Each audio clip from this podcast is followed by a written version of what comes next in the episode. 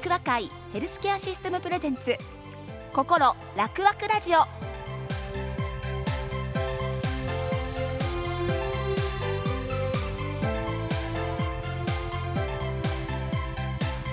おはようございます。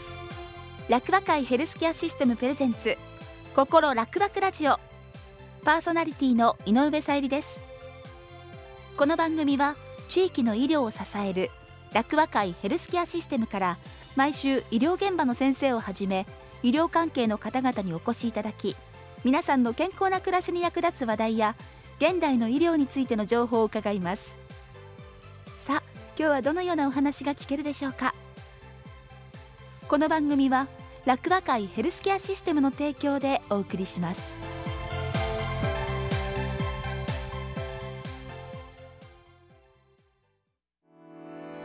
楽和会ヘルスケアシステムは医療や介護はもちろんのこと子育て保育ヘルスケア人材の育成などさまざまなサービスの総合力で皆様の健康と地域をサポートしていきます。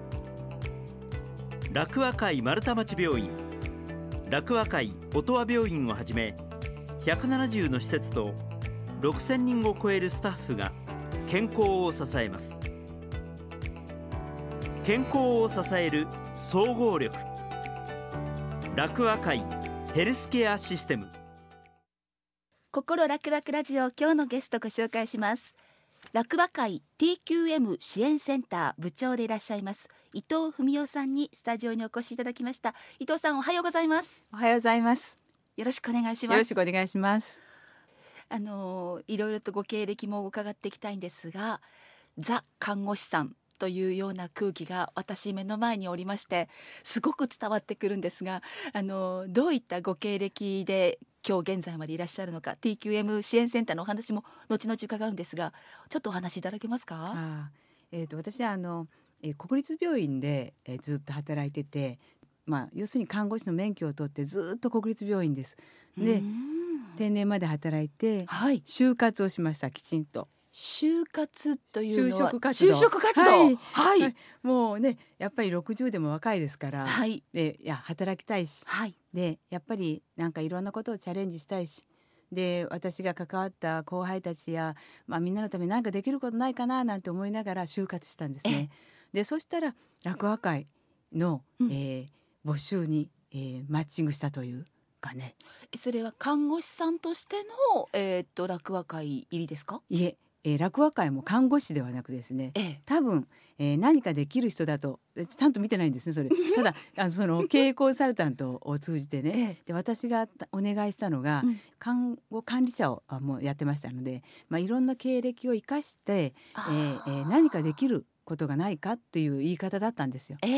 看護部長とか看護師の臨床でに戻る気はもうなかったので、もう一回その臨床を離れて何かできることはないかお手伝いできることはないかというその就活したんです。はい、そしたら落語会の方でたまたまそのえマッチングしたというところが今の学校ですね。落語会にある厚生学校、はい、学校、はいはい、あそこの学校長が校長先生、うん、その当時、常務理事だったんですね。で私の就活をした面接者だったんですね。そうでまあどんなお仕事かしらと思って面接に行ったらですね、うん、えっ、と自分は今看護部のスマイルプロジェクトっていうのをやってるんだと。スマイルプロジェクト、ええ、何ですかそれって聞いたら、ええ、いや看護師さんが明るく笑顔で働けるえーと、業務改善をやるプロジェクトだっておっしゃったんです。素敵じゃないですそうなんです。なんか心に響いて、うん、いや私が後輩たちのために何かやりたいとこの60過ぎて、ええ、それとぴったりしたんですね、え、じゃあここで働きたいと思ったんですよ、私その時に、うん、でそれ話しあの聞いてて、はい、じゃあぜひそのスマイルプロジェクトでお願いしたい、はい、でぴったりして。でもう4月に就職という話なったんですね。え具体的にそのスマイルプロジェクトはどんな形で動いていったんですか？えっ、ー、とその後ですねあの 働く人がスマイル、はい、でその家族もスマイル。あなるほど。目標はそうなんですね。だから看護師さんが笑顔だったら患者さん当然笑顔です。でだけどそこが良かったのが家族です。家族も笑顔になること、うん、これを目標にしてたんですね。すごく良かったですそのフレーズがですね目標が。あのラジオを聞いてくださってるリスナーさんは少なからずどこかの病院で看護師さんの姿っていうのは必ずねあの何回となく見てらっしゃると思うんですけど白衣の天使ってよくね世の中的には言われますけども私自分自身が看護師の仕事をしていて思うんです。あの決して常に天使な笑顔を振りまいているわけじゃないなってなんかいつもドヨンとしてるなって思いながら働いてた時代って結構あってそこを改善したいんですよね。そうです。そうです。よね、うん、なかなか難しい、うん、なかなかなハードル。そうです。でもねあのそのスバイルプロジェクトに入って、まあ、5病院ありますので、うん、あの落語会には。で、えー、っと看護師たちのそのプロジェクトに入ったんですよ。で、まあ、その病棟にが抱える業務改善をいろいろやってました、うん、でもみんな和気あいあいとすごくね、まあ、楽しいってワイワイと笑うわけじゃないんですよ、はい、でも変えたいと何かを、はい、そのなんて言うんでしょう熱意がですねすごくいいんですね。でもちろん失敗したり形にならないものもいっぱいあります。だけどそうやって集まって何かを変えたい。それは患者さんのためで自分のためでもあり自分の働き方のためでもあるんですね。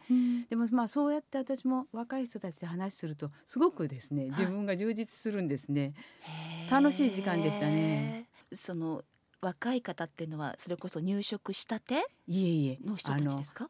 副市長さんたちっていうか主任さんたちのグループが多かったですね。管理職の看護師さんたち。ええ。でも、まあ結構管理職市長さんは結構管理職みたいですけど主任さんは完全にあの現場で一緒にやるあの要するに後輩たちを育てるお姉さん役の人たち多かったので、はい。はい、まあ、要するにいろんなこともよく分かってるし、はい、あのこうリーダーシップも取れるし、うん、でまあ、えー、と後輩たちのためにですね、うん、やっぱりいろんなことができる立場にあったので、えー、でも悩んでました。たくさん悩んでましたけどね。その服の立場の看護師さんたちがこう笑顔になると1年目2年目3年目の看護師さんは間違いなく伸びますよね。そうです。笑顔も増えますし。そうです。そうです。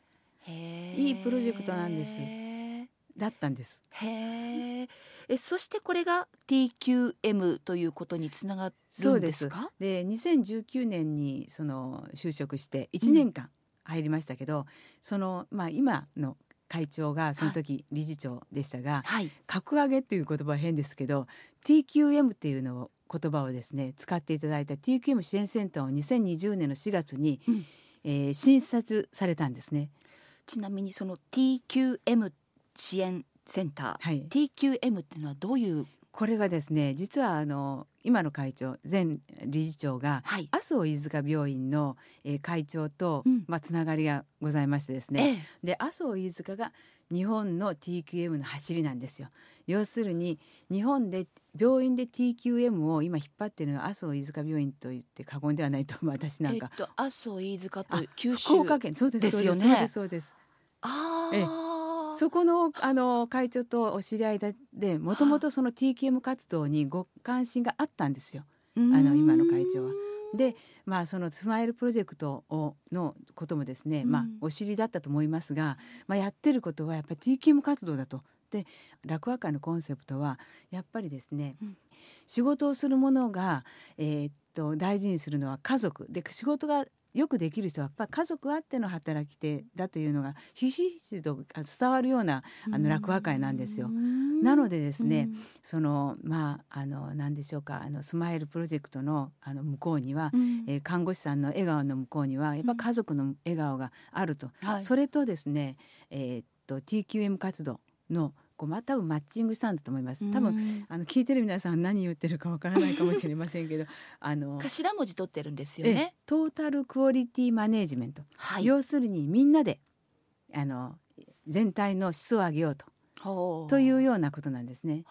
でまあマネージメントやから管理とかいう言葉をつけますけど訳して、えーえー、だけどみんなで、えー、自分の仕事の質を上げましょう、うん、というようなことなんですね砕いて言うと。具体的にどのようにどんな形で行っていくものなんですか？ええ、これはですね TQM 活動そのものは小集団活動が一番いいと言われているので小さい。小さい集団。はい、はい。なのでそれも多職種が集まっては要するに病院だったら看護師さんが入って事務の方が入って放射線が入って栄養科が入って、うん。っていうような形で67人が集まって、はい。病院のこの業務を改善しようや質を上げようやという形でやっていくんですね。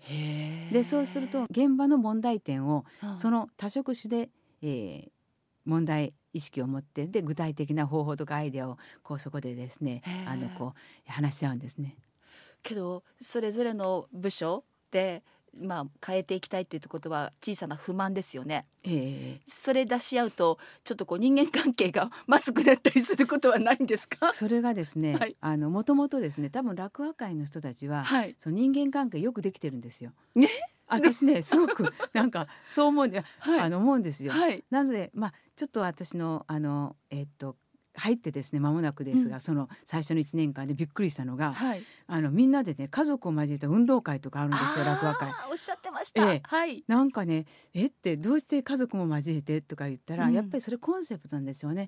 要するにいつもいつも仕事で忙しい、ではいもう一つはですね仕事の働く場所を見せるという取り組みもありましたね。あー日曜日に族ね、子供を連れてきていいよってお父さんお母さんが働いてるところを見てみてとか、うんうんうんまあ、それもやってましたね。はいはい。なのでいやここはすごくもう仕事をやっぱりしっかりと家族に見せてるとなるほど。これ国立ないとこなんです。あ国立病院時代は、はいそういうのがなかったと。なかったんです。うん。あの国立はですねまあいい意味も悪い意味も含めて自立 自立というかはい。要するにあなたが家族に迷惑かけてはいけないと。私も母にもずっと言われてました。あお母様に？ええうん。やっぱり迷惑をかけてはいけない。だから仕事をするにしても自分がやりなさい。自分あってやと、はい。家族は置いときなさいと言われてました、はい。だけどまあ国立を卒業して落語会に来ていやいやそうじゃないんだと、目から鱗でしたね、うん。なので今私がもしあの現場であの彼女たちっていうか若いナースたちに言うと家族を大事にしなさい言います家族を第一に考えて仕事を考えなさいって言いますね、うん。昔はまあ仕事を第一にって言ってましたからね、ええそうですよね。うん。まあで、もあのここに来てよかったと実は思ってます。そういうふうにまあ年を得て経ても、うん。まあものの考え方は変わっていくはい、だなと思ってですね、っていうか今こうやってお話伺ってて一番すごく感じているのはその伊藤さんのねそのお若い看護師さんも含めた、まあ、病院の中の人たちとの意見交換も含めてすごい柔軟なあの失礼な言い方になるかもしれません。脳みそを持ってらっしゃるなっていうか考え方こうスポンジみたいな吸収する能力がお持ちの方だなと思ってだからお若くいらっしゃるんだなって。そうですねうん、上の人と話するのも好きですけど若い子と話するのはもっと好きかもしれない。あのなんでしょうものの考え方？明らかにあのご自身のその20代の頃30代の頃とは違う考え方をお持ちの方々が大勢いらっしゃると思うんですね。今令和の時代ですから。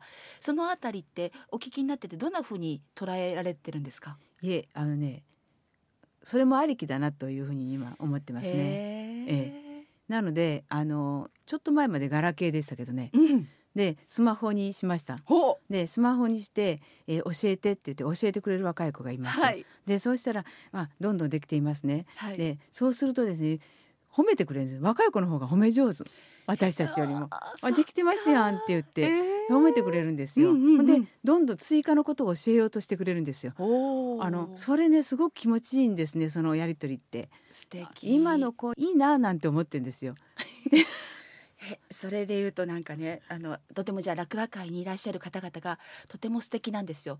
あの先日ね似たようなお話をええしていいですか、うちの母がねいてうちの娘からそのスマホについて聞いたんですよね、ええうちの娘に。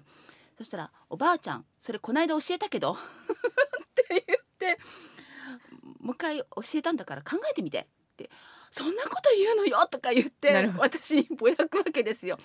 そういうことではないんですよね。だから、うん。伊藤さんは伊藤さんでお聞きになったことをええ。確実にインプットされるから、アップデートをされていくええ。姿をええ。お若い方々が見て、できてるできてるっていう形になっていくんですすね。で若い子もだからもう一つ教えてあげようという気になるんですよ。やっぱりね、ここなんですよね。ここですね。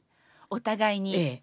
そう。ないものはやっぱり教えてもらわないといけない。うん。で私たちが知ってることはだからその若い子にも教える。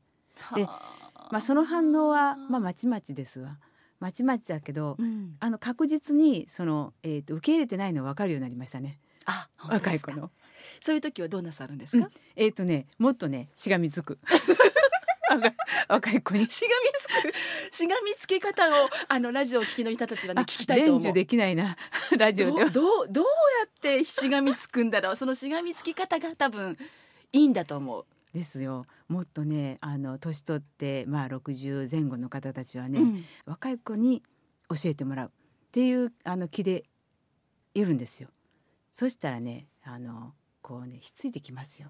あええ、なるほどちょっとちょっとなんかその感覚はわかる気がしますね。ええ、うんあの面白いこと新しいこといっぱいだから交換するんですよね。そうですね。ご自分の持ってる引き出しの中のことと、でそれにこうあの渡した時にそんなのいらねえしっていうあのニュアンスの態度が見られた時はまた違うボールを投げるというか。そう思いますね、うん、私あの教育の経験もあるんですよ看護学校の。はい。であの頃教えるということでしたね。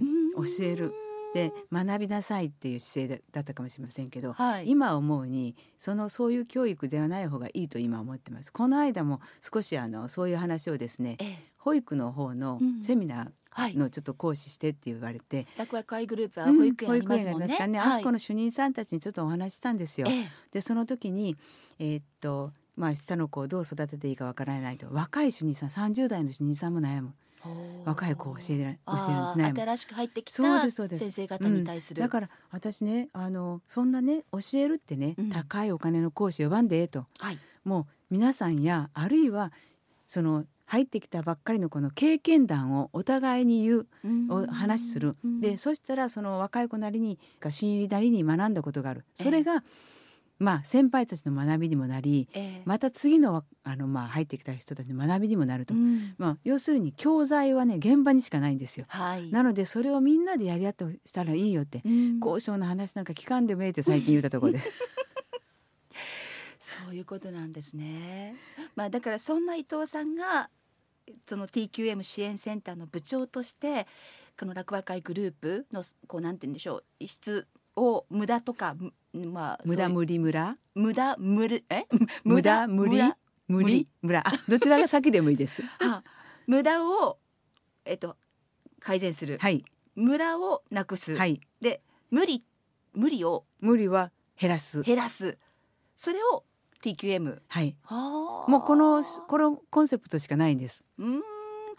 これってね別に病院に限らずどこの業界でもそうですできますよね。ええもうできます。あの最近私のあの元あの後輩たちがあの断捨離っていう本をくれたんですよ。はい、部長がやってるのはこの断捨離と一緒ですよって本を貸してくれたんです。読んでるとあ一緒じゃない断捨離と。であの業務改善もね、うん、あの長いことやってると落語会も長い70年以上やってありますから、うん、昔からやってることを大切にされてる、うん、すごくいい。でそこに生きがいを見出してる職員もいるし、うん、自分が培ってきた仕組みです。でこれをやめるのはすごい勇気いるんですよ。でそこに価値がある。うん、ただそれ断捨離の昔私が一番最初に給料で買った洋服、これを捨てる時の惜しさと一緒だ。ということなんですね。はいはい、この昔買った思い出のある洋服をいつ捨てるか、うん、で落語会でも長いことやったこの仕組みをいつ捨てるか、はい、かる。これね両方とも価値があるんですよ、はい、さあどうするかですよね、うんうん、これ一緒なんですよそうじゃなくたって今さまざまな法律とかの改正も含めて医療業界って刻一刻と変わっていくので、新しくこう私からするとねあの私訪問看護師の仕事を今してるんですけれどもあの利用者様のもとに行っていろいろなことがあのあるのはまあいいと。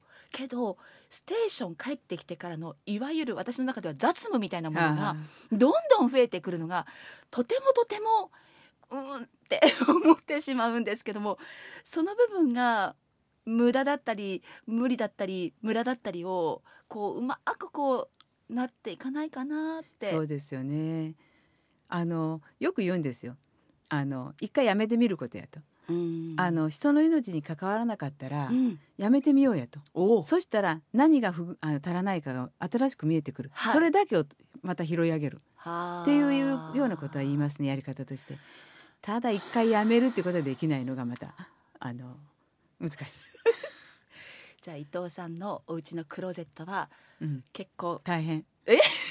捨ててないの？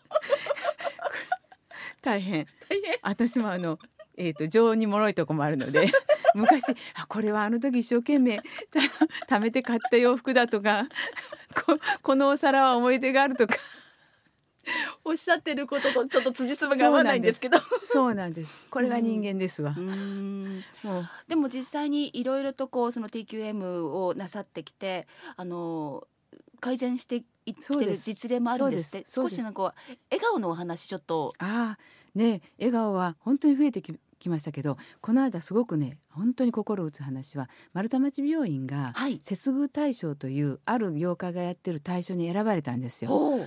でその時のいきさつとしては TQM 活動で、うん、あそこも TQM 活動やってて、えー、接遇改善ってどこの病院もやってます。はい、で患者さんの目目線に立って患者さんに笑顔でと、患者さんに対して患者さんに対してこういうことを言って職員はもうずっとやってきてるんです。それでも繰り返し、患者さんやご家族からは、うん、いや足らないもっともっとっていう要求が来るっていうのが毎日です。えでもあそこの TQM で気づいたのがいやいやと患者さんに対してもそうだけど私たちだけでも笑顔が少なくなってきたかもしれないよって仲間同士が。職員同士、ね、職員同士が、えー、あそこはすごくいい病院で仲間同士も明るいんですけど、えー、それでも足らないと、う。ん、でもっともっと笑顔になるための取り組みをしようやって言って TKM 活動が始まったんですよ。そしてあそこで開発したのが接遇8項目というのを自分たちが簡単にできる人に会ったら目を合わせる、うん、笑顔をする会釈をする、うん、でそれぐらいのこと簡単に覚えられるよねっていうのを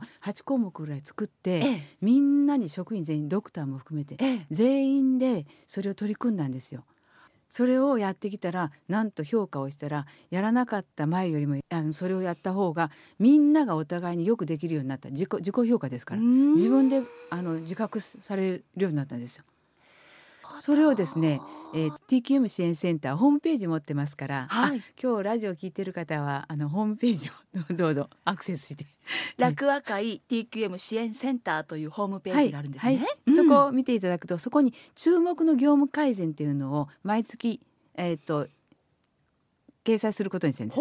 そこにえー、っと丸太町病院のその接遇の取り組みを書いたんですよ、ええ、そしたらその接遇対象をやっている法人から連絡が来てぜひ丸太町病院を、まあ、評価をしたいと言ってきたので、はい。はい、来られたんですよ。ミシュランミシュランみたいです、ね、ミシュランみたいなそうなんですよ。であのいくつか上がってるところの取り組みを、はい、見に行かれるんですね評価者が。うんうん。うん、でまあ東京から来られてでこれからが嬉しい話なんですけどね。でまあそういう文章って文章力とかもいろいろありますけどまあ本事実を書いてるんですけれど東京から来られた審査員は現場を見ますから、うん、でみんなはもうドキドキして待ってるんですよ、はい、丸太町病院で、はい、そしたら東京から来られた京都駅に着いた方が丸太町病院に行く行き方わからないからタクシー乗られたんです、はい、で丸太町病院へっておっしゃったらそのタクシーの運転手さんが「ああそこはいい病院ですわ」って一言 後ろに乗ってる評価員2人が「えっ?」って言って「えー、ってこれは?」って言って「いやどんなところか」って「いやすごい優しいし笑顔が多いとこです」っておっしゃったそうです。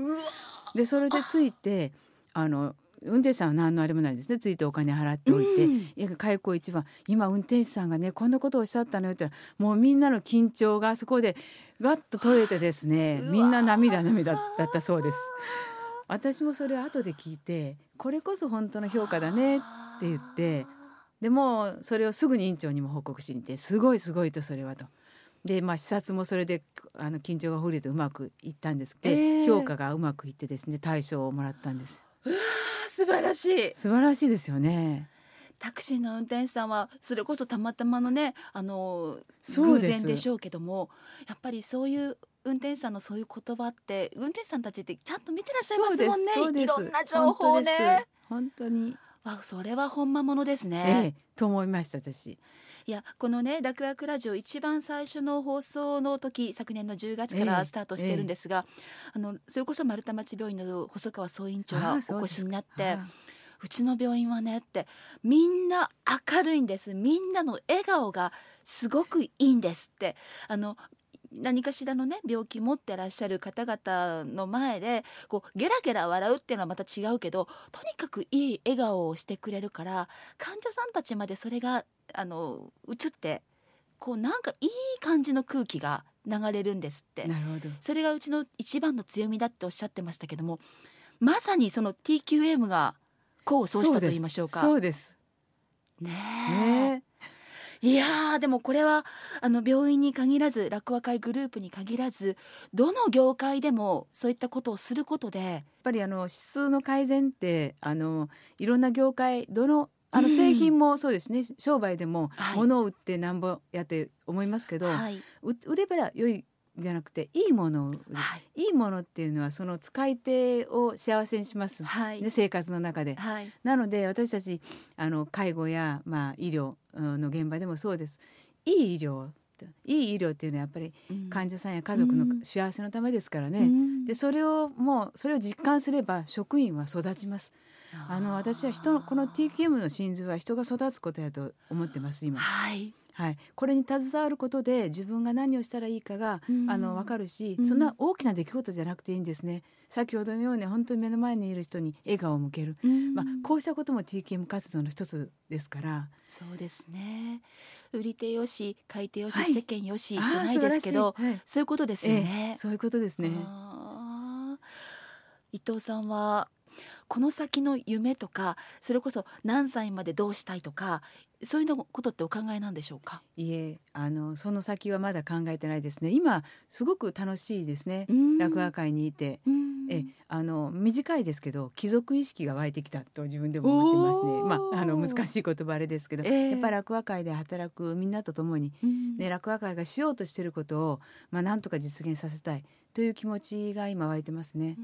まあ年を取ってると言われたらそうかもしれないでまだまだあの若い気持ちのままでですねやっていきたいというふうに思ってるんです。素敵です。もう今日は本当になんかたくさんのパワーをいただきました。ありがとうございます。えー、今日お話を伺いましたのは楽和会 TQM 支援センター部長でいらっしゃいます伊藤文夫さんでございました。ありがとうございました。ありがとうございました。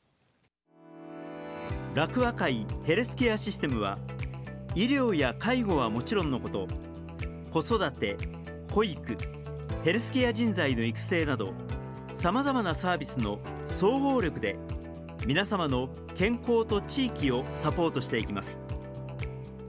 楽和会丸太町病院楽和会音羽病院をはじめ170の施設と6000人を超えるスタッフが健康を支えます。健康を支える総合力楽和会ヘルスケアシステム。皆さんいかがでしたでしょうか？今日のゲストの伊藤文夫さん本当に素敵な女性だなと思いました。あの目標にしたい人です。何よりねさまざまなお話伺ってるそのずっとその間絶やすことのない笑顔。あの笑顔に私惚れてしまいました。またぜひともスタジオにお越しいただきたいなそんな風に思いましたさて次回はどのようなお話が聞けるでしょうか？番組では皆さんからのご感想やメッセージを受け付けていますメールアドレスは楽はアットマーク kbs. ドット京都 rakuwa アットマーク kbs. ドット kyoto までお寄せくださいこの番組は楽和会ヘルスケアシステムの提供でお送りしました。